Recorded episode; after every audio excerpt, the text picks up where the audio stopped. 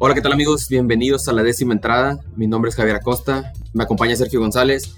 En este episodio de la décima entrada vamos a hablar lo mejor del cierre de transacciones, quiénes fueron los equipos que le fue mejor en el cierre de transacciones, los que cambiaron, qué jugadores se cambiaron, qué no se cambiaron, las sorpresas que dieron los padres de San Diego, los Yankees hicieron buenas transacciones, también Chicago que no pudo mover los jugadores que deseaba, al igual que los gigantes de San Francisco.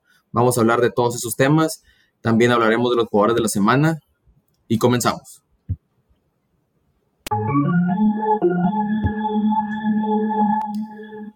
Bueno, un episodio más de la décima entrada.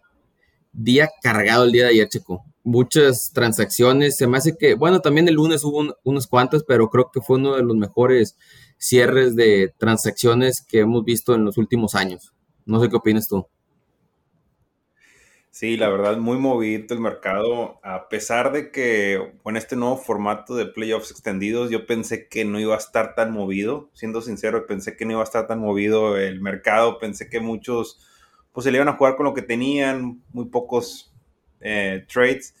Pero pues nada que ver, ¿no? Realmente fue lo contrario. Eh, hubo demasiados, hubo muchos movimientos. Incluso hasta me sorprendió Kansas, que no esperaba que fuera casi a desmantelarse pues muy, un gran porcentaje del equipo, pero no, pues realmente interesante, ¿no? Interesante y más adelante platicaremos de las transacciones más importantes y ver que, cómo se reforzaron los equipos, pero muy, pues muy, muy interesante, ¿no? Lo de los padres que creo que se llevaron el, el más importante, el pez más gordo, que habíamos dicho la semana pasada que no creíamos que se fuera a ir Juan Soto y mira, vino y y se fue, pero interesante. Pinta bien estas transacciones y, y, creo que van a estar muy, muy interesante la postemporada, como vi cómo se reforzaron todos. Sí, se pone bueno y, y, esos equipos también, lo que no creíamos, como tú dices, que iba a estar más cerrado el mercado, nada más iban a ir ciertos peces gordos, pero equipos que están buscando nada más el entrar a los, a los playoffs, el tercer comodín, también se reforzaron, entonces muy, muy interesante muy interesante estos movimientos de los que ahorita vamos a hablar, pero antes de, empezar, queremos recapitular el episodio pasado, que fue un episodio muy emocionante para nosotros, que fue nuestra primera entrevista con Rodrigo López. Si no lo han escuchado, los invitamos a que la escuchen porque muy buenas anécdotas, todo lo que platicó eh, con nosotros. Nosotros no sabíamos cuánto, esperamos a lo mejor una hora, pero fue casi más de hora y media, entonces muy interesante. Sí, se nos alargó y realmente pues muy bonitas anécdotas y experiencias como dices que, que nos comentó y cosas que, que, viven los jugadores, ¿no? Que a veces nosotros pues estamos del otro lado de las cámaras, ¿no? Y ellos viven cosas, situaciones difíciles, pero la verdad que, que, muchas gracias a, a, Rodrigo que nos dio el tiempo y nos dio la entrevista y pues la verdad pues muy interesante, ¿no? Todo lo que nos platicó y, y esperemos el día de mañana traerles más entrevistas parecidas a, a la de Rodrigo López. Sí, así es. Me acuerdo que le preguntamos, oye, ¿cuánto tiempo tenemos, verdad? Y nos dijo, no, tengo como dos horas. Y que yo le dije, oye, pues nada, no creo que pase de una hora, una hora máximo y nada, nada más veía el, veía el reloj, una hora treinta y cinco y ya, pues ya lo cortamos, ¿verdad? Pero no, sí, pasó volando el tiempo, muy interesante. Y otro tema rápido, ahorita que estamos aquí platicando, este, del fin de semana, porque la entrevista la, hicimos el sábado con Rodrigo, pues el tour de la décima entrada nos tocó ahí un buen juego entre, entre Astros y Marineros. Este, la sorpresa, ¿verdad? Iba ganando, la, serie iba ganando, ahorita vamos a tocar esa serie, pero Astros iba perdiendo 3 a 0, empezó tambor batiente, eh, Seattle empatan los Astros y acaba Abraham Toro, que era exjugador de los Astros, fue el que le saca la carrera del GAN. Y la anotó Santana, por cierto. Salaste los astros, ahora sí. Oye, pero bueno, creo que tú te ya habías ido al estadio. Fíjate, ahorita que, no hablando necesariamente de béisbol, me llamó mucho la atención que, bueno, tú y yo fuimos el octubre pasado, la última vez que yo he ido al, estadio, tú ya has ido varias veces, tienen las estaciones que son ya que tú pagas automáticamente, ¿verdad? Y es como si lo pusieras en el, en el súper donde pones a pesar las cosas, pones la lata de la cerveza o los nachos o lo que sea, y te lo detecta automáticamente y ya nada más pagas. Me, me llamó mucho la atención. Dije, te lo tengo que mencionar en la décima entrada. Fíjate, yo no me acuerdo muy bien de eso. Eh, ¿y, estaban en los kiosquitos que están pegados al campo o era en, las tienditas? Por donde está el Beer Garden de St. Arnold, ya ves que está la, la, caminata este, entre donde están las Crawford Boxes, que es el jardín izquierdo. Ah, en el primer nivel, ahí donde, bueno, la estación que yo vi ahí era, ahí era donde estaba el refrigerador de bastantes cervezas y cacahuates y nada más lo agarraba, lo ponías ahí y solo lo, leía. No, no sé cómo lo leí exactamente, tengo que investigar más de eso, pero me llamó mucho la atención. No, me acuerdo muy bien, a lo mejor sí estaban ahí cuando fui, que yo fui a que hace el 4 de julio, que fue hace exactamente un mes. No me acuerdo muy bien, pero a lo mejor ya estaban ahí, no, no chequé bien. sí, pero ah, sí, y fíjate, los otros, los otros lugares, bastantes filas y en ese lugar rapidísimo. Yo creo que también por lo mismo la eficiencia, ¿verdad? Pero sí me llamó mucho, mucho la atención. Habrá que volver para que, para que ahora sí las vea, Checo. Sí, ahora sí, para los partidos de, de postemporada. bueno, pues vamos a empezar. Este, los, la serie, la serie, vamos a quitarnos, vamos a dejarnos de con, sin más preámbulos, la serie que estamos esperando, el clásico de la décima entrada, Royals contra Yankees, que pues vamos a, hablar un poquito tanto de los equipos, cómo les fue en la serie, pero también las transacciones que hicieron durante este, estos últimos días, que los Yankees le ganan la serie a los Royals 3 a 1, pero otra vez los, los Royals venden cara a la derrota, Checo. Sí, pues bueno, no va a estar aquí el máximo defensor de los Yankees, ¿no? Pero realmente eh, sí, la vendieron cara. Eh, sí, Mike se estaba riendo de mí en el grupo porque ganaron 3-1 y todo. Pero creo que realmente pues no es algo muy favorable para los Yankees, ¿no? Porque ganaron su... esa serie, siendo sinceros, estuvo a casi nada de ganarla ahí Kansas. O sea, realmente los primeros dos partidos le sacan el juego a Kansas con el mismo pitch, los mismos errores, las malas decisiones de, de Mateni. Y creo que esos dos partidos los debió haber ganado Kansas, porque tenía una ventaja, el pitcher lo aguantó demasiado y realmente ahí se le fueron a ese pitcher. El tercer juego sí, ahí sí fue una victoria contundente de, de, de Yankees y el cuarto juego, pues bueno, lo ganó Kansas. Ahí eh, creo también fueron los batazos de, de George. O sea, sin George no hubieran ganado esta serie. Y, realmente los otros ocho bateadores no, no batearon. O sea, realmente no, no estuvieron jugando también. Fueron, fueron las gracias a, a George. Así que, pues sí, la, la, gana Yankees en papel. Son los tres juegos pero creo que deja dudas, ¿no? Deja dudas porque sí, están enfrentando a un Kansas que es un equipo débil este año, realmente no tiene un picheo muy fuerte, pero ¿qué va a pasar cuando o como ahorita que están jugando contra los marineros, o que van a jugar contra la siguiente serie, no, no, no sé con quién recuerdo que van, contra, contra los Cardenales. Así que, ¿qué va a pasar cuando te vas a enfrentar, a, a, equipos que tienen mejor picheo y mejor bullpen? Porque ahorita Yankees está dejando dudas, realmente está dejando muchas dudas. Y sí, sí, se la sacó Kansas, o sea, sí le ganaste a Kansas, pero pues Kansas realmente está en un proceso de reconstrucción y ya viste, se desmantelaron casi completamente. Y... Pero bueno, ganaron la, ganaron la, serie y pues hay que darles. Bueno, pero ganan la serie contra los Royals, pero en esta misma semana, a media semana, pierden contra los Mets. Pierden 0 y 2. Sí, que, que, no, que no esperaban, que decían, bueno, la serie la gana Yankees, o si acaso dividen, pero no, ganaron los Mets este 2 a 0 la serie. Con un equipo sólido, que son con los que te vas a, con ese tipo de equipos te vas a enfrentar en postemporada. No te vas a enfrentar con un Kansas, te vas a enfrentar con ese tipo de equipos más sólidos, sólidos en cuestión pinche y bateo. Y ya sabemos que en la postemporada es otro boleto. En la postemporada ahí, ahí, ahí, sí se tiene que no, no, los equipos no regalan los partidos como, bueno, ya perdimos, ya mete la banca, ¿no? Ahí ya realmente todos los juegos son como si fueran finales y, realmente se, juega con todo, ¿no? Pero sí, creo que, pues bueno, tiene muchas cosas que mejorar eh, eh, Yankees, que al rato hablaremos cómo, cómo se reforzaron, creo que se reforzaron bien, me, hubiera gustado que se reforzaran mejor, ¿verdad? Pero creo que se reforzaron bien.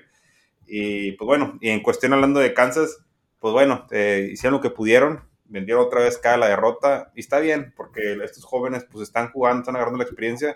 Esperemos que no sean la reconstrucción tantos años, que sea algo corto de 24, 25 que empiecen ya a competir y pues que ya empiecen a cojar. Sí, fíjate, bueno, pues vamos a aprovechar ahorita que estamos hablando de estos dos equipos, pues vamos a hablar de los de los cambios que hicieron, ¿verdad? Empezamos si quieres por los Royals que pues Benintendi acabamos de grabar el episodio pasado antes del triste Rodrigo, pero el, episodio entre nosotros, ¿verdad? Y anunciaron el cambio. Whit Merrifield también se fue para Toronto y Carlos Santana que ya se había ido. Y uh, reciben a Luke Weaver, que Luke Weaver a lo mejor no es de mucho renombre, pero es un pitcher que te cumple. Entonces, yo creo que va más, más que nada en los prospectos que hayan recibido. Con el de Benintendi estabas tú muy, muy molesto. Y pues con Merrifield tampoco te puedes esperar tanto que te manden mucho, ¿verdad? Pero creo que te mandaron un segunda base, un outfielder y un pitcher. Sí, mira, realmente me, puse a analizar todas las transacciones, ¿no? Realmente donde se obtuvieron mejores jugadores fue con esta de, de, Merrifield, porque él tenía un contrato de más años, ¿no? Entonces, eh, lo que iban a dar a cambio los azulejos, pues eran jugadores de más valor. Este pitcher que agarraron, que es Max Castillo, que ya jugó el año pasado, ya debutó en grandes ligas, así que, y supuestamente estaba leyendo unos blogs de, de, de los azulejos que pues ellos estaban auditados porque se les había ido, ¿no? Porque supuestamente era un buen brazo. Y el otro jugador que agarraron es un jugador así parecido al mismo perfil que tienen de Merrifield, que es un jugador de utilería, que te puede jugar outfield, que te juega segunda, así que pues interesante, interesante este, este trade. En cuestión, el de Yankees, el que hicieron con Benitendi, ahí sí me molesté porque pues te habíamos, hablado tanto de que Yankees era el equipo que no tenía buenos prospectos y que era el equipo que no... el que, el, pudieron haber hecho trade con cualquier otro de los 28 equipos, pero agarraron al que no querían para hacer trade porque realmente pues Yankees ya sabemos que ellos compran, ¿no? Ellos casi no, no, no desarrollan prospectos, es muy raro. se agarran un 3 por 1 que ah, también no critico ese 3 por 1 busca un mejor, busca el mejor que te puedan ofrecer, no, uno por uno o dos por uno, pero ¿para qué un 3 por 1? Porque realmente son como que agarras tres boletos y a ver a cuál le pegas y capaz no le pegas a ni uno. Eh, pero bueno, en general, con todas las transacciones que hicieron, porque hubo varias, ellos pues estuvieron reforzando más que todo en picheo. Si te das cuenta, casi agarraron de los 10, 12 prospectos que agarraron, agarraron más de la mitad de picheo. O sea, es lo que traemos de carencias y viendo a ver qué podemos sacar ahí de abridores, de cerradores, de, de bullpen, relevistas, viendo qué puedo sacar. Pero bueno, eh, creo que ya se decidieron. Eh, años atrás, Kansas era más como que, bueno, vamos a ver, y deja Merrifield, y deja Merrifield. Este año dijeron, no, ya, sácalo y vamos a ver y a reconstruir. Y como dije, espero que ya la reconstrucción, ya, ya estemos casi al final y ojalá ya el 24-25 podamos competir, porque pues es difícil, duro ver que tu equipo sigue en reconstrucción, en reconstrucción por sí, años. Sí, fíjate, lo que dices, este, el cuadro lo traen porque han dado, las, o sea, las últimas series han dado pelea, pero el picheo es donde les ha estado fallando y otra, otra reconstrucción, así como la que pasó con el equipo del Serie Mundial y nada más se queda el caballo, nada más se queda Salvador, que por cierto regresó esta semana pasada y regresó contra los Yankees y regresó tambor batiente como si no hubiera, sin perder ritmo, vaya. No, realmente, y bueno, y como estaba hablando ahorita, y fíjate, y empiezas a ver a Meléndez, que es un catcher nato, y ya lo empieza a ver que lo están aventando que juegue, que juegue fielder. O sea, ya realmente como que lo están ahí moviendo otras posiciones de juega fielder. Y también aventaron a, a fielder a, a, primera base, me fue el, apellido. Pascatino. no Pascatino, al otro, ah. No, no, no, al, otro, el, el, que subieron para la, para la temporada de, para el partido contra los azulejos. Meléndez. Sí. No. Eh, bueno, Meléndez, es el catcher. Ah, se me fue el Nick Prato. Nick Prato, Nick Prato también, también lo pusieron de fila, entonces empiezan a desarrollar eh, pues otras posiciones, ¿no? Viendo y como haciendo su campo de pruebas, ¿no? Pero, pues bueno, a, ver, a ver cómo se viene la siguiente temporada. Si queda el equipo, el único líder eh, va a ser Salvador Pérez. Y como preguntó David eh, anteriormente, que si vendían a Salvador Pérez, dije, no, Salvador Pérez no lo van a vender. Van a ahí está la prueba, ahí está la prueba. Bueno, y ya hablamos de los Royals, podemos hablar de los Yankees, que los Yankees lo que se lo que le pedía la gente o lo que se veía que hablábamos era que ocupaban un outfield, un outfielder, ocupaban y ocupaban pitcher, ¿verdad? Por los realistas que han perdido eh, abridores, pues no, no, han perdido nada, pero por el límite de innings que puede haber fatiga, agarran a Benintendi. Luego se agarran al segundo mejor pitcher disponible en el mercado, que era Frankie Montes, y agarran a Lu Trivino, que, Trivino, que puede ser un buen brazo ahí en el, en el bullpen agarran a Scott Efros, que se me hace el más llamativo, que no viene con mucho cartel por venir de Chicago y que es relativamente joven, pero el, punto donde suelta la bola me, me, recuerda mucho a John Schreiber, el de Boston, entonces puede ser alguien interesante en el bullpen. Y agarran a Harrison Bader, que es muy buen fielder defensivo. También batea, pero es más a la defensiva, entonces solo que ahorita está lesionado. Lo que me llama la atención es que al momento de cambiar a Vader, sueltan a Jordan Montgomery, que se fue Montgomery y se fue Joey Galo. Que Joey Galo, pues ya con estos dos que agregaste de outfield, ya iba para afuera. Pero Montgomery me, me sorprende porque estás confiando en que Domingo Germán o Severino, que lo pusieron en la lista de lesionados de 60 días, que regresen y pichen bien. y no te podías desprender de picheo, siendo sincero, o sea, creo que sí, pues bueno, deben de haber tratado de ver cómo poder dejar a Montgomery, ¿no? Eh, realmente sí, como dijiste, que pues, todas las incorporaciones, las incorporaciones de Yankees no son wow, en mi opinión. A, mejor nada más Benitendi, en mi opinión, creo que, era el que tiene más cartel. Los que vienen de Oakland, Trivino y Montas, pues bueno, son regulares, sí van a ayudar al picheo. Eh, pero creo que ahí el pez gordo para Yankees, el que debían tratar de, perseguir, era Castillo. Castillo era el que para mí ellos querían ese jugador, al final no pudieron. Y como hemos dicho anteriormente, los Yankees no tenían mucho que ofrecer, por eso otros equipos trataban ir a agarrar o, hacer el, intercambio con otros equipos, nomás de mensos Kansas fue ahí a, buscar un, intercambio, Pero, pues bueno, ya sabemos, Yankees tiene buen equipo, realmente tienen un buen equipo. Eh, agarraron eh, una que otras eh, incorporaciones donde tenían ellos unos pequeños hoyos. Sabemos que en el fildeo, debido a la lesión de Giancarlo, debido a que Aaron Hicks no está jugando regularmente, se trajeron a Benitendi, que ahora sí él va a ser un jugador de todos los días. Así que, pues bueno, esperemos que, todo esto le salga bien. Eh, no va a estar fácil, no va a estar fácil porque los Astros se reforzaron bien, Toronto se reforzó bien, Seattle se reforzó bien. Así que bueno, a ver qué pasa, pero creo que en mi opinión Yankees sí se pudo reforzar un poco Sí, fíjate, y lo que dices tú de Luis Castillo, salió que al momento de preguntar Yankees por él les pidieron a Anthony Volpi, entonces ahí ya Yankees es su prospecto número uno, el, que le dicen el heredero de Derek Jeter, entonces yo creo que por eso hicieron un lado y se fueron por Frankie Montas. Pero bueno, hablando de eso, pues vamos a pasar al... Ah, bueno, tiempo. Este, cuando fue el cambio de Jordan Montgomery, se escuchaba que querían ir por otro pitcher, por Pablo López, el de los Marlins, que es joven, tiene años de contrato, pero el precio estaba muy alto, entonces ya aquí ya no quiso soltar nada y probablemente por eso no alcanzaron con una última adquisición al cerrar Montgomery. Es lo que, lo que se rumora, ¿verdad? Pero bueno.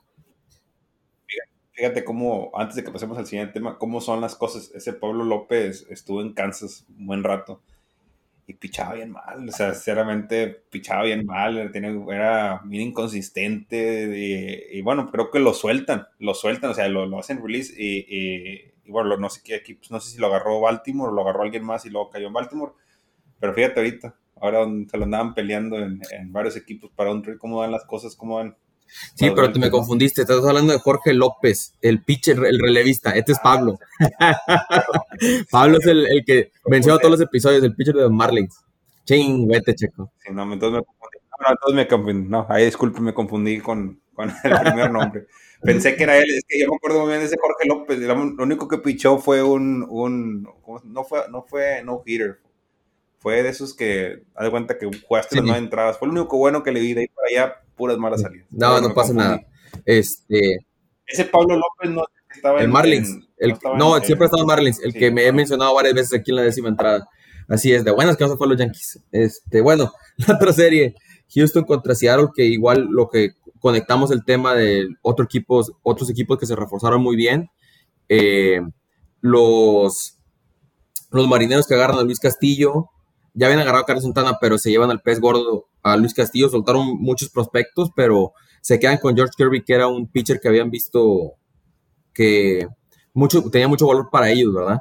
Y Houston, pues qué te digo, agarran a Trey Mancini, que ocupaban un primera base, agarran a Will Smith, que ocupaban un relevista, y, y el que más me dolió fue que se llevaron a Christian Vázquez, que agarran un catcher con buena defensiva, con buen bat, que a la hora buena te responde y ya cubres ahí porque Maldonado lo malo, Maldonado era que no, que no tiene bat, muy bueno defendiendo, pero no tiene un muy buen bat que digamos. Fíjate, bueno, antes de que me meta detalle con las reincorporaciones, pues bueno, yo no sé por qué los Astros casi siempre es lo mismo, ¿no? Desde que tienen jugando postemporada, desde el 2016, no han tenido un catcher, o sea, siempre agarran que agarran a Maldonado y luego agarran a alguien más y luego agarran a este y luego agarran, o sea, realmente nunca han agarrado o no, no han desarrollado ellos mismos un catcher y siempre andan como ahorita, ya viste que agarraron al de Boston, ¿no? Eh, creo que esa es una de las posiciones que los Astros pues, ya carecen de hace rato, no sé si en sus sistemas de, de ligas menores no tengan, pero creo que ya habían desarrollado desde hace unos dos, tres años alguien y ya no estar haciendo ese tipo de transacciones buscando siempre a alguien más, alguien más, porque, pues sigue, Vázquez es, para mi, mi opinión, es regular, o sea, creo que había más mejores, ¿verdad? Pero pues lo agarran para rotarlo con Maldonado, ¿no? Que es lo que están buscando. Pero bueno, yo digo, ya era tiempo de que desarrollen un catcher, ¿no? Sí, pero yo creo que sí, coincido contigo, lo que le ha faltado a ese equipo que han podido eh, con shortstops, con outfield, pitchers, pero les ha faltado un catcher estable ahí en, el sistema de ligas menores. Coincido contigo. Así es. Bueno, y, con respecto, sí, las incorporaciones de Mancini, pues sí, muy bien, realmente va a sumar, eh, que es un bat fuerte, es compronero, eh, y va a venir a sumar con, con los Astros.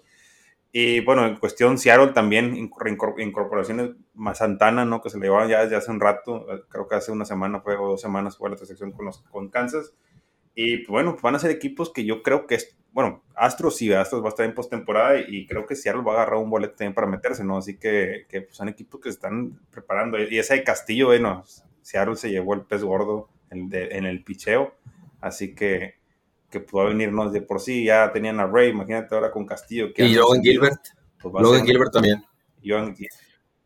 Así que va a ser un, un equipo difícil, ¿no? En, en, en, postemporada. Y se está armando, ¿no? Ya se enracharon con 14 juegos al hilo ganados en rachita que tuvieron, así que pues pinta bien para, para sí, y para, fíjate, y la serie que jugaron entre ellos la gana Houston 3 a 1, pero lo que estamos hablando, o sea, Yankee se refuerza y su, se puede decir, el rival directo o con el que están peleando la posición, vaya, del mejor récord para tener ese dominio en el que se puedan cerrar en casa en los playoffs, se refuerza Astros donde en las áreas que se sentían que estaban débiles, porque Gurriel, que fue el campeón bateador el año pasado, este año le llegó el padre tiempo y no ha podido batear como costumbre, por eso ponen a Mancini, que Mancini te puede jugar, te da la flexibilidad, tanto en primera base como en el outfielder, entonces lo que ocupaban, creo que lo hicieron los Astros, muy bien ahí.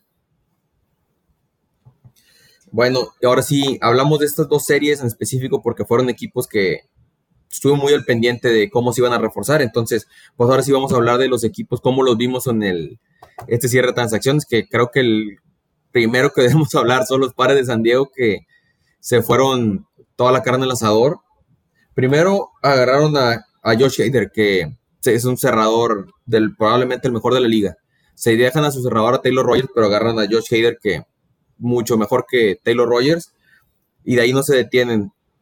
Eh, la mañana del martes agarran a Juan Soto y agarran a George Bell, cubren el, hueco que tenía en primera base y pues agarran al pez más gordo, el que creíamos que no iban a soltar, que el que no iba a salir hasta probablemente diciembre, llega Juan Soto los padres y también agarran a Brandon Drury de Cincinnati que estaba teniendo un temporadón, entonces en todas las áreas se refuerzan. A lo, mejor les pudo faltar un poquito del picheo, pero con ese bateo que tienen, se fueron con todo. Va a estar muy interesante esta combinación Tatis y Juan Soto por muchos años aventaron toda la carne al asador, ¿no? Eh, realmente, y sorprendente, ¿no? Pues los padres, pues imagino que tenían de tantas temporadas malas que habían tenido años atrás, estaban llenos de semilleros de jugadores porque se desprenden y se siguen desprendiendo y más, y todos los temporadas siguen desprendiendo de jugadores.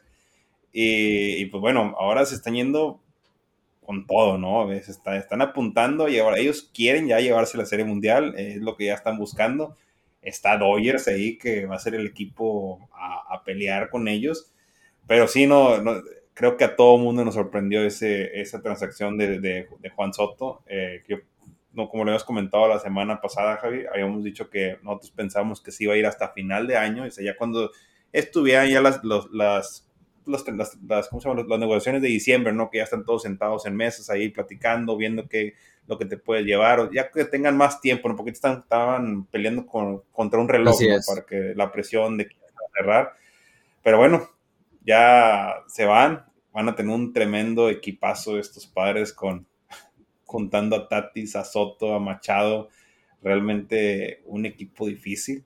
Y pues bueno, creo que para ellos el boleto lo van a pelear con Dois y espero que ahora sí lo ganen, ¿no? Porque de no ganar, no pasar una serie mundial este año es un, ha sido un fracaso para los padres por todo lo que se han Sí, así es, y esperemos porque te acuerdas que lo hablamos hace, creo que hace dos episodios, eh, que tenían de 15 juegos, habían ganado solo uno los padres contra los Dodgers, entonces esperemos que el dominio pueda cambiar un poquito porque se reforzaron con todo y todo, mucho del talento que tenían lo de ligas menores y unos jugadores que eh, Mackenzie Gord, JJ eh, Abrams, que ya habían jugado en ligas mayores, es lo que le sueltan a, los nacionales, entonces esperemos, va a estar muy interesante esa división. Creo que lo que esperábamos que hicieran los gigantes, ahora el caballo estamos esperando que lo hagan los padres. Sí, y, y, pues sí, ellos le están apostando, están apostando a este año, a este año y, pues bueno, ojalá, ojalá les salga, es un equipo que realmente ha invertido mucho dinero en los últimos años y no les ha salido alguna vez las, no han salido las cosas bien como ellos han querido.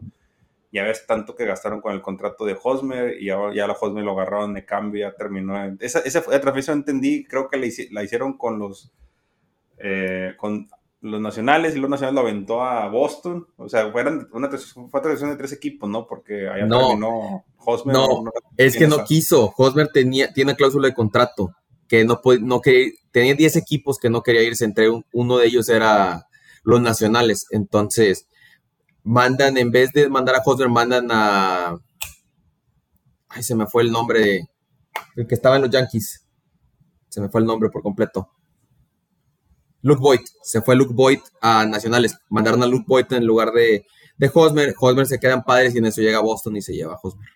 ahorita va a ver lo que, el tema que sigue. Ahorita hablamos de Boston, pero. Y, y otra cosa, antes de que brinquemos.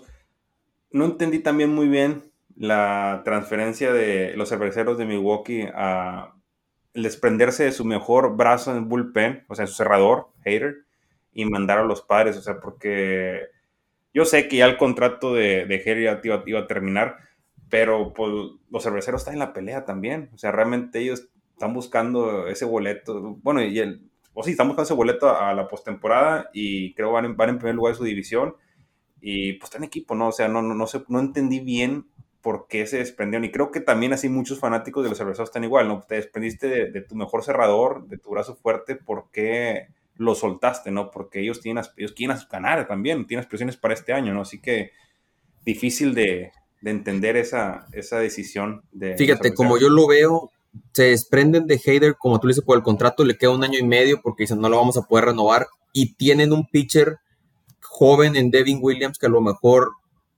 puede llegar a ser mejor que Hayder. Devin Williams es buenísimo. Entonces, lo que yo creo que van a hacer, tenían el orden este, de pitcher, tenía Brad Boxberger en la séptima, Devin Williams en la octava y luego Hayder. Solo lo van a recorrer. Este, van a poner a Taylor Rogers, no sé si en la séptima o en la octava, pero Devin Williams en la, en la novena. Entonces, creo que nada más la alternan ahí, pero sí, yo creo que sí le pierde porque eh, Taylor Rogers eh, lo vimos en Minnesota estuvo un poquito un tiempo lesionado, pero era inconsistente por lapsos, ¿verdad? Entonces, una gran diferencia entre. De hecho, ya había perdido el puesto de cerrador con los padres, entonces una diferencia entre Rogers y Hayder. Así es. Creo que lo hubieran aguantado. Sí, sí, mm, No sé, se hubieran aguantado mínimo esta temporada, o sea, porque van en primer lugar de su división, van arriba de los Cardenales, o sea, lo hubieran aguantado ya si veían de que, es que por el siguiente año, pues bueno, ya lo más de que un año, lo habían tratado de, negociar antes de que empezara el 2023. Pero ahí sí creo que fue, no fue un muy buen acierto para los cerveceros. Esperemos que a lo mejor al final ellos tengan la razón, ¿no? Pero, pero creo que ahí sí, sí, le erraron, sí le erraron porque este, ellos están compitiendo. Fíjate, y antes de pasar al siguiente tema, dos cosas. Una, este, como, como no queriendo, pues tienen otro, van a tener otro refuerzo porque Tatis regresa de lesión. Creo que ya ahora sí, este fin de semana es cuando empieza rehabilitación en ligas menores, pero van a recibir uno de los mejores jugadores de la liga como refuerzo. Y Juan Soto es el primer jugador en la historia de las ligas mayores de 23 años o más joven en cambiar equipos a media temporada cuando, cuando fue All-Star. Nunca había pasado en toda la historia. Entonces, ya pasó. Ya tiene el, ya, pasó. Ya tiene el récord. Bueno, entonces de los padres nos pasamos a Boston, que pues fue la pregunta que tú me habías hecho, ¿verdad? Si quieres, te dejo a ti que abre tú el tema y ahorita ya te contesto yo ahí. Bueno, ahí en el, en el grupo del Instagram pusimos la pregunta, ¿no? De que si Boston iban a ser compradores o vendedores, ¿no? Eh, realmente, pues creo que se quedamos con la misma duda después del, 2, del 2 de agosto, después de la fecha que pasó realmente pues, fue un equipo que sí agarraron a, Hosmer, pero creo, yo pensé que se iban a desprender más de, otros jugadores. No, o sea, difícil entender qué, qué, está pasando. Creo que se quedaron tablas, ¿no? Realmente no, ni se reforzaron tanto, pero ni perdieron tanto. Así que, que pues bueno, están apostando a seguirle. La verdad está difícil esta división, la, americana. Yo mi opinión, mi opinión, no siendo aficionado de, de, Boston, pues era que ya tenían que empezar ellos a, soltar y ver qué es lo mejor que puedan recuperar, porque se ve difícil, ¿no? Se ve difícil los demás equipos y los equipos que están ahorita en, en, en, la, en la, posición de comodín, pues está difícil que, que, Boston les vaya a ganar, ¿no? Siendo sincero, entonces... Eh, esa, por eso yo decía que era mejor que ellos vendieran, pero al final no hicieron ni una ni de la otra, creo yo. No sé qué, estén haciendo. ¿Tú cómo lo ves, Tú que eres aficionado de ellos, ¿Qué, qué, crees que, que, estén haciendo? El, Fíjate, es que lo que mencionamos cuando recién empezamos el, el previo de la americana, lo que yo mencioné era que cuando en la temporada pasada que se quedan a, pasan a la serie de campeonato de la, de la Liga Americana y se quedan a los juegos de la serie mundial, como que se adelanta un poquito la ventana de, de que hoy sabes que ya tenemos equipo para, para competir, ¿verdad? Entonces, se refuerza con Trevor Story y así, y es lo que causa que no quiera desarmar el equipo Jaime Bloom ahorita, que dicen, oye, pues sabes qué, vamos a darle chance con lo que nos queda para competir, este, y reforzamos un poquito. La, temporada pasada lo vimos igual. La temporada pasada yo me quedé, oye, pues, ¿por qué no te refuerzas? Este, agarró, agarraron a Kyle Schwarber y agarraron a Hansel Robles únicamente. Entonces, ahorita fue más o menos lo mismo. Se va Vázquez, que pues, era tu catcher, tu, tu caballo ahí, que como siempre lo he dicho, a la hora buena, cuando ocupas el batazo, te lo, te lo daba Vázquez y muy bueno a la defensiva. Y se fue Jake Dickman, que gracias que me escucharon tantas veces que lo pedí aquí que, ya lo quería fuera. Y pues mira, básicamente lo que le piden a Jaime Bloom cuando, cuando llega a Boston es dos cosas. Una, que, nos, que el payroll que nos dejó este Dave Dombrowski, que fue con mucho dinero, muy malos contratos, ayúdanos a, recuperarnos de eso y sube el sistema de ligas menores, que estaban entre los peores. Entonces, eh, ya la siguiente temporada se van a ir, van a liberarse mucho de esos contratos. Bueno, no malos, pero ya va a estar, eh, se va a abrir mucho, mucha flexibilidad para Boston y el sistema de ligas menores que estaban los peores de la liga ahorita ya es top 11, eh, top 10. Entonces, lo que hacen, sueltan a Vázquez, pero creo que fue lo que describían era que, así como tú dices lo de los Royals que recibían muy buenos prospectos que lo leías, yo también lo leí de los Astros, que es en Manuel Valdés, está batiendo 3.27, 21 home runs, 26 dobles entre AA y AAA, y es alguien que te da flexibilidad en segunda base y tercera base. Y el otro que reciben, Abreu, también te da flexibilidad en el, en el outfield, que Boston tiene en el sistema de ligas menores, ahorita tiene muchos jugadores en, el infield, pero no tienen mucho en el outfield. Este, y el otro, Hosmer, yo creo que lo que le ha costado a Boston eh, fue el primera base, porque Bobby Dalbeck no te ha dado el ancho y el que estaban esperando que lo cubriera, que era Tristan Casas, se lesiona. Entonces, son dos, dos meses que se quedó fuera y agarras a Hosmer cuatro veces guante de oro, que te va a dar una mucho mejor defensiva que lo que te está dando Bobby Dalbeck, que lo que te está dando Frankie Cordero, que hubo juegos, que, juegos contra Tampa, un juego contra los Yankees, lo perdimos a causa de errores en primera base, otros más, muchos los perdimos por errores. Contra los Astros, un fly ball igual que se le cayó, que te digo, contra Tampa, un fly que se le cae a, a Dalbeck en el, en el uno de foul y lo hace caer y luego viene un hit entre las carreras, pierdes el juego, entonces creo que eso es lo que me agrada y lo que me agrada más es que los padres se comen todo el contrato de Hosmer. Boston le va a estar pagando el mínimo, entonces lo puedes dejar esa temporada eh, y ya lo sueltas a la otra, lo usas como moneda de cambio. Y aparte reciben dos prospectos de los padres que sigue reforzando las ligas menores, entonces creo que se queda Boston en un punto intermedio, como tú dices, no vendes a JD, no vendes a Bogart, no vendes a, a Ovaldi, dices, ok, vamos a darle continuidad. Y creo que mejoraron un poquito en el que mejoran primera base, porque era una posición en donde ya me siento más seguro viendo a Hosmer con el resto del cuadro, y ya que regresen todas las lesiones, ya regresó Devers, ahora que regresa Story, que regrese, que regrese Quique, y agarraron, se me fue el Tommy Pham, que Tommy Pham ya también te va a estar jugando jardín izquierdo, muy buen fielder, y metes a Verdú en el, en el derecho. Entonces, creo que está bien, no ni muy bien ni muy mal, regular me quedo con lo que hizo Boston. Esperemos que mejore pero tampoco se quería soltar toda la carne al asador porque todavía no es el momento en el que suben el resto de los prospectos. Sí. No, mira, lo de Hosmer, yo lo conozco muy bien, ¿no? Es un jugador muy completo, eh, tiene muy buen bateo, juega también en la, la defensiva también muy bien. creo que nunca se acopló en, los padres, ¿no? Realmente en los padres sí dejó mucho que decir, sí fue un robo ese contrato, sinceramente. Creo que los padres, los padres le aventaron un contrato muy, muy pesado.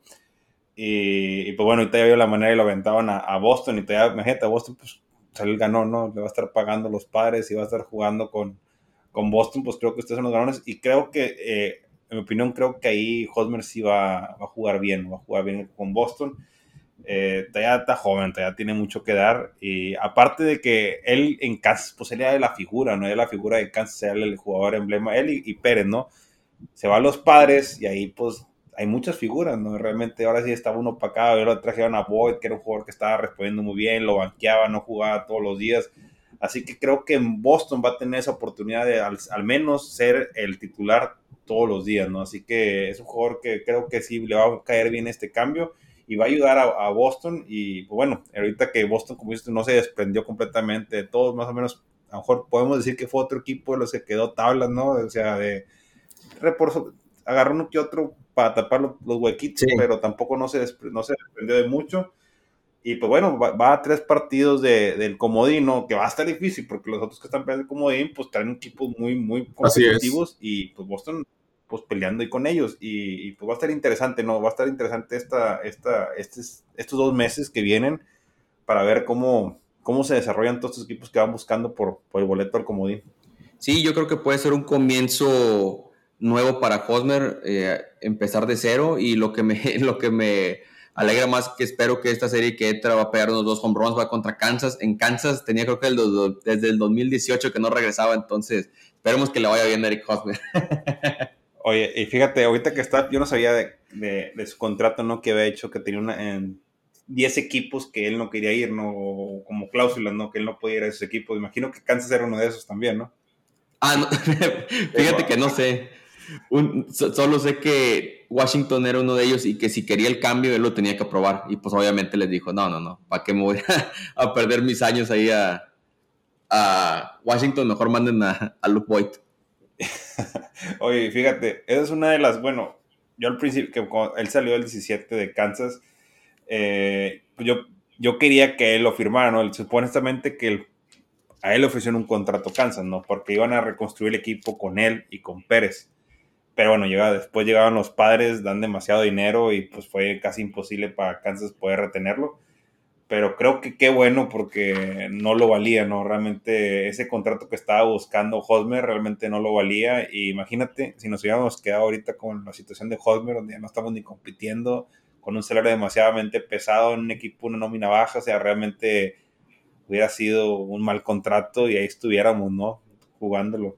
Creo que fue un poquito parecido a lo que nos pasó con Alex Gordon que también le dimos un muy buen contrato y, al final la mano de un año bueno que fue el último. Y él dijo, ¿sabes qué? Ya, ya, ya, ya, me voy a retirar porque estoy robando, ¿no? En pocas palabras. Sí.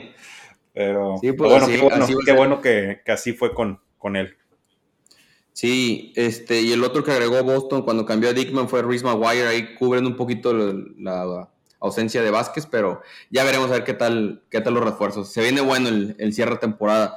Pero bueno, pues vamos a brincar otro de los equipos. ¿Qué otro, ¿Qué otro equipo te llamó la atención, Checo? ¿Cómo se reforzaron? Los Phillies, fíjate. Los Phillies también hace que, que, también se reforzaron bien. Y también buscando ese boleto del comodín, pero bueno, en la otra liga, de la nacional. Eh, y pues ahí están cerca, ¿no? creo que buenas incorporaciones. Ya tienen un buen equipo, como quiera, incorporaciones claves que vienen a tapar algunos sectores que tenían ellos algunas carencias. Pero bien, ¿no? Bien, creo que también los Phillies estuvieron un poco movidos este, este mercado de transferencias. Sí, fíjate, agarraron yo creo que agarran a Brandon Marsh, que les ayuda con el outfield, con la defensa ahí. Agarraron a Noah Syndergaard, que anda, agarró el segundo aire en su carrera con, los angelinos. Y agarran a David Robertson, que yo creo que era el mejor relevista que había disponible, a pesar de que ya está veterano con Chicago, pichó muy bien. Y creo que hoy, de hecho, ya pichó con ellos, con los Phillies, y les ayudó para cerrar el juego contra los Bravos. Entonces, sí, muy bien, muy bien los Phillies. Cabe mencionar que lo que me llamó la atención es que de todos los juegos que le quedan, es, le quedan 11 juegos contra los nacionales de Washington. Entonces ahí tiene que aprovechar los Phillies para recortar distancias o irse más arriba en, los standings. Sí, eh, porque pues ahí están ellos, están buscando el, el boleto del comodín en esa difícil división del este, porque realmente hay equipos fuertes, los Mets, los, los Bravos, incluso el buen picheo de los Marlins. O sea, realmente, que no están compitiendo, pero sí. pues, ese tipo duro de picheos y, y, pues interesante, ¿no? Y bueno, y como dices tú, va a tener que sacar, aprovechar esas 10 partidos que tienen contra los nacionales, que es el rival más débil, y, y sacar esas, esas victorias.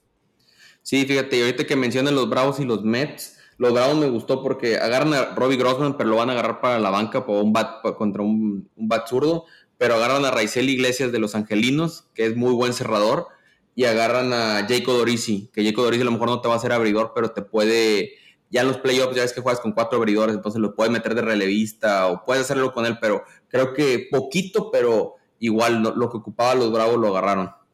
Muy bien los Bravos. Y ahorita que estamos hablando de los Bravos, también hablar de, ese contrato que, que la Austin Riley para mí fue demasiado dinero que le soltaron a él, sinceramente. No creo que los valga, sinceramente, en mi opinión. O sea, es mucho. O sea, realmente le soltaron 220 millones. O sea, pues... Es que está joven, que no sé, ahorita te confirmo cuántos años tiene, pero pues, está, para lo que se están los mercados, está, son 25 millones al año. Fueron, ah, no, menos, 21. 10 años, 212.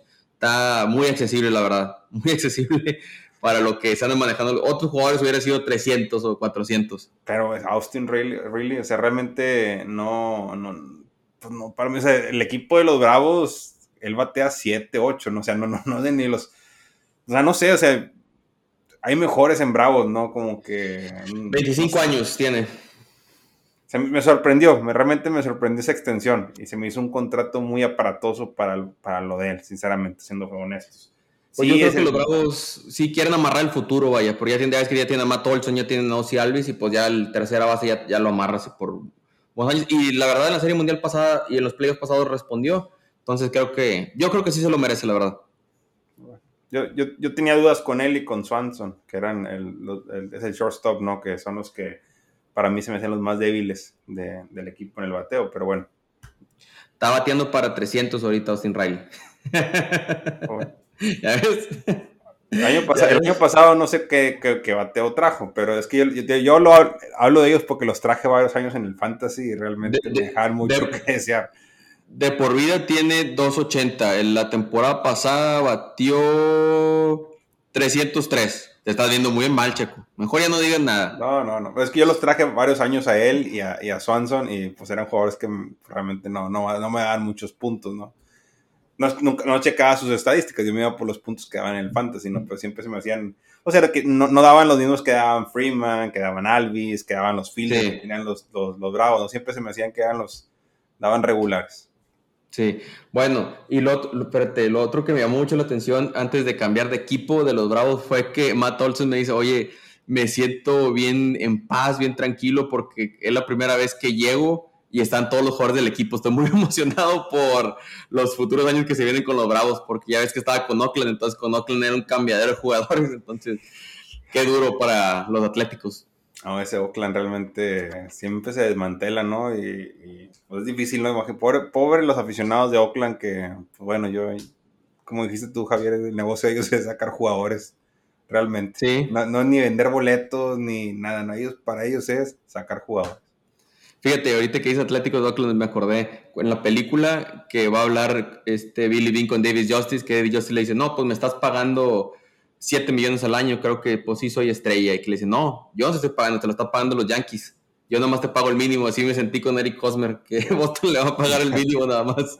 Bueno, lo único bueno es que ahí los padres no, no juegan contra los, contra los Boston, ¿no?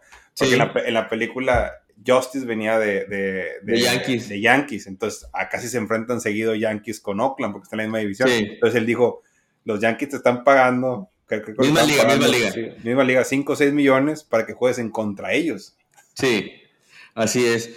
Bueno, este, y el otro equipo de esa misma división, los Mets, que se refuerzan un poquito, agarran a Darren Ruff de los gigantes, que es un bat para reemplazar ahí el Bogle Daddy, Daniel Vogelbach, que lo hemos hablado el capítulo pasado, agarran a Michael Gibbons de, un relevista, pero creo que reciben el mejor jugador en toda la transferencia porque recuperan a Jacob de Grom, entonces piénsalo como un jugador que, que ¿verdad?, del cierre de transacciones y se vio muy bien de Grom como tenía como 390 días de no pichar en ligas mayores y haz de cuenta que no hubiera pasado el tiempo. Primer, primer pichada, 102 millas en la esquina agarraron al pez gordo que lo tenían en el equipo, nada más lo subieron de, triple A. no tuvieron que soltar nada, nomás lo agarraron, lo sacaron. No, realmente los, los, Nueva York, los Mets, pues no, no traían, no, no, no, necesitaban que ir a buscar, creo que estaba muy completo el equipo y, no necesitaban desprenderse tampoco de, talentos para sacar algo más. Y pues bueno, ya recuperaron ese brazo de poder, así que cuidado, cuidado con, los Mets. Ya barrieron a los Yankees, ya barrieron a una serie de, una serie de dos juegos, pero bueno, los barrieron y los bajaban de la nube que andaban, ¿no? Ahí el vecino de enfrente, pero pues bien, bien por los Mets. Y bien por DeGrom, porque ya regresó, eh, ahora sí va, va, a carburar, esto, déjalo carburar estos dos meses para que llegue con, a su tope en los juegos de postemporada. Sí, va a, estar, va a estar bueno eso. Y fíjate, hemos hablado de equipos que les fue muy bien el cierre de, transacciones yo creo que hubo dos que, uno más que, que el otro, pero sí me sorprendieron. Uno fue los gigantes que se rumoraba que soltaban a Jack Peterson, se, rumoraba que soltaban a Rodón, porque Rodón ya con su contrato puede elegir agencia libre. No los pudo cambiar, entonces los considero un poquito perdedores del cierre de transacciones, pero creo que los mayores perdedores son los Cubs de Chicago porque tuvieron un momento muy emotivo. Wilson Contreras y Ian Happ que se abrazan el dogout que porque ya no van a estar en Chicago y llega al final del día y no cambian a nada Chicago. Y ahí pudieron haber recibido buenos prospectos porque Wilson Contreras se rumoraba para los Mets, para los Astros, hubo varios equipos que lo querían. Y pues Ian igual, un outfielder que te, juega bien, tiene buen bat y no soltaron nada. Y no es como que están peleando. Tanta despedida, ¿no? para regresar, Para regresar la próxima semana a Chicago y jugar otra vez, ¿sabes?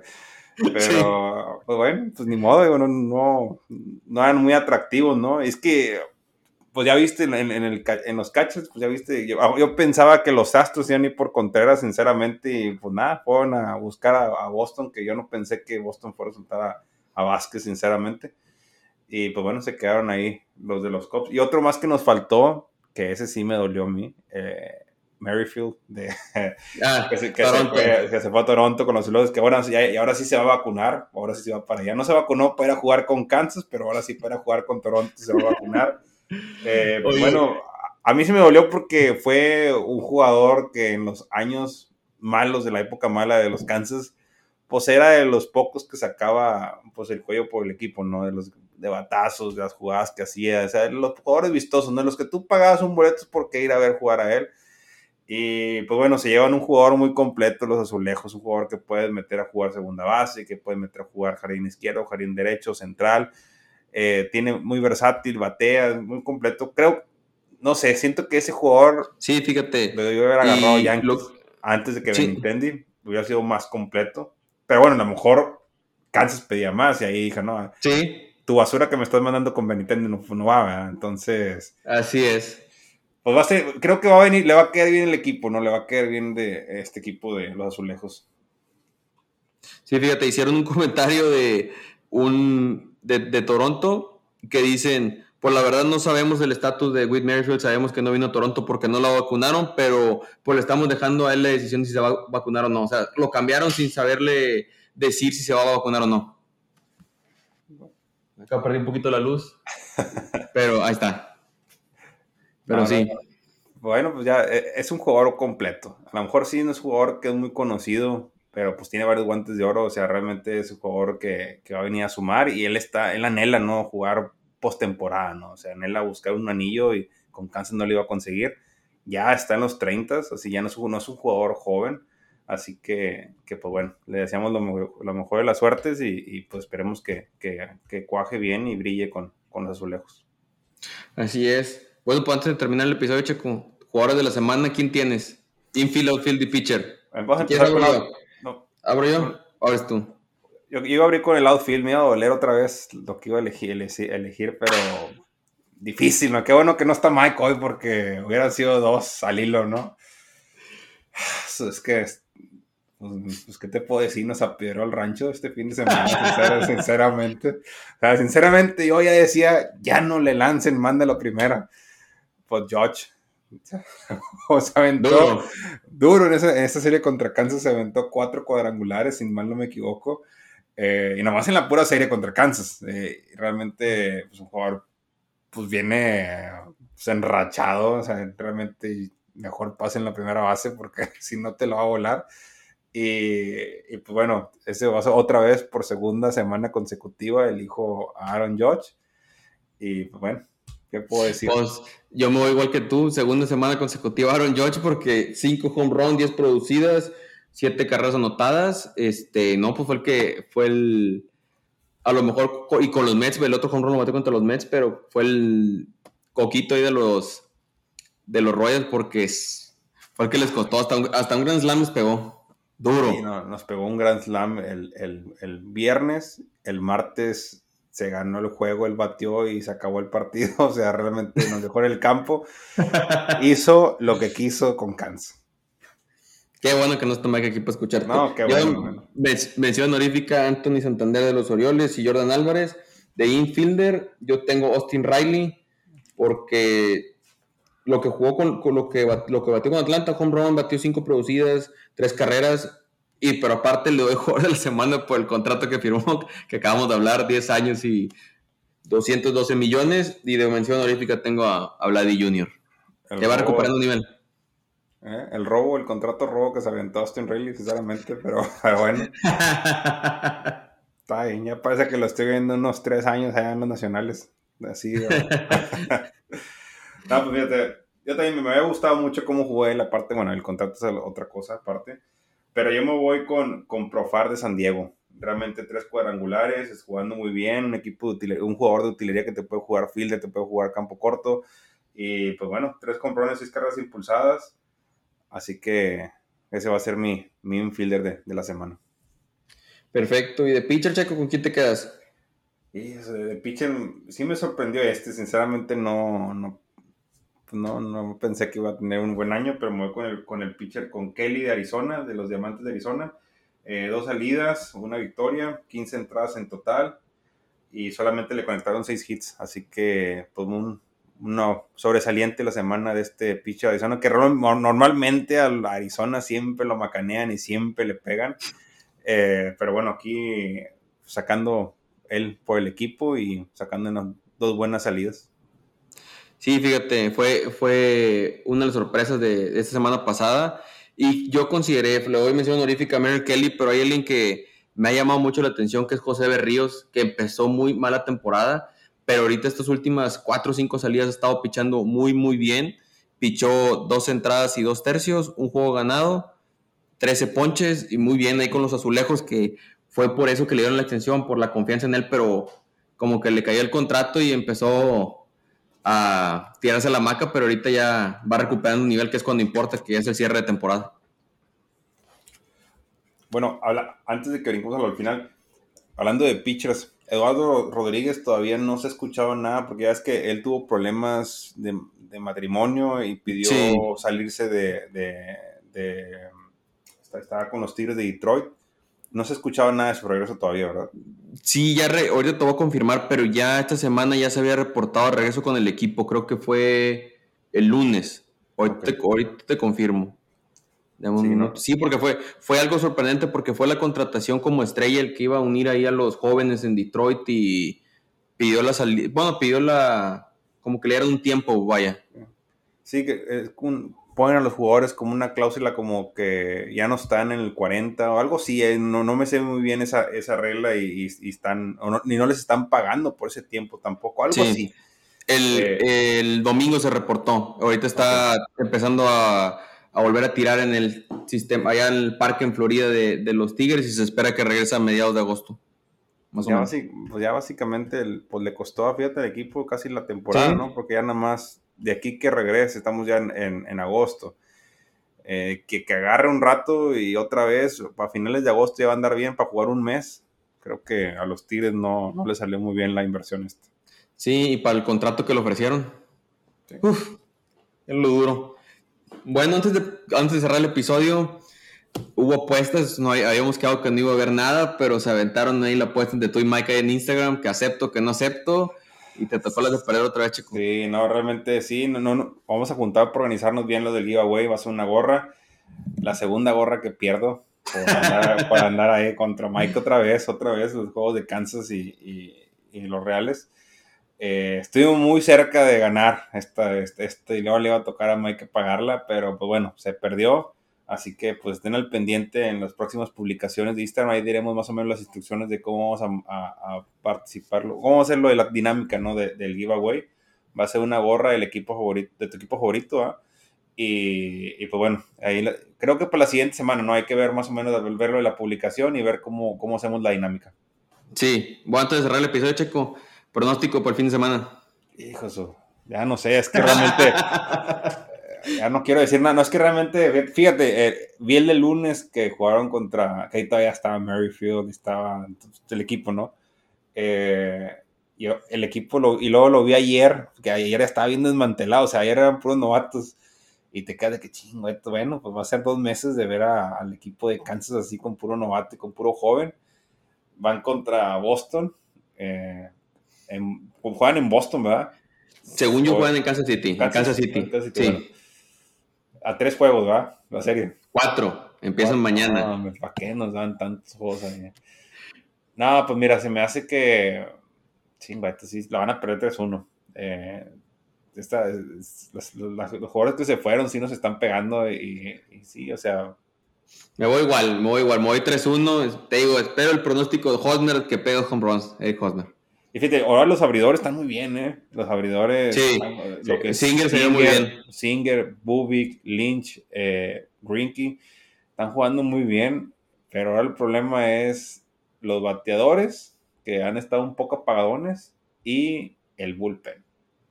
Pero sí, el bullpen te ha costado. Siendo realista y con ya sin dejar acá el fanatismo, sí, la gana Boston 3-1.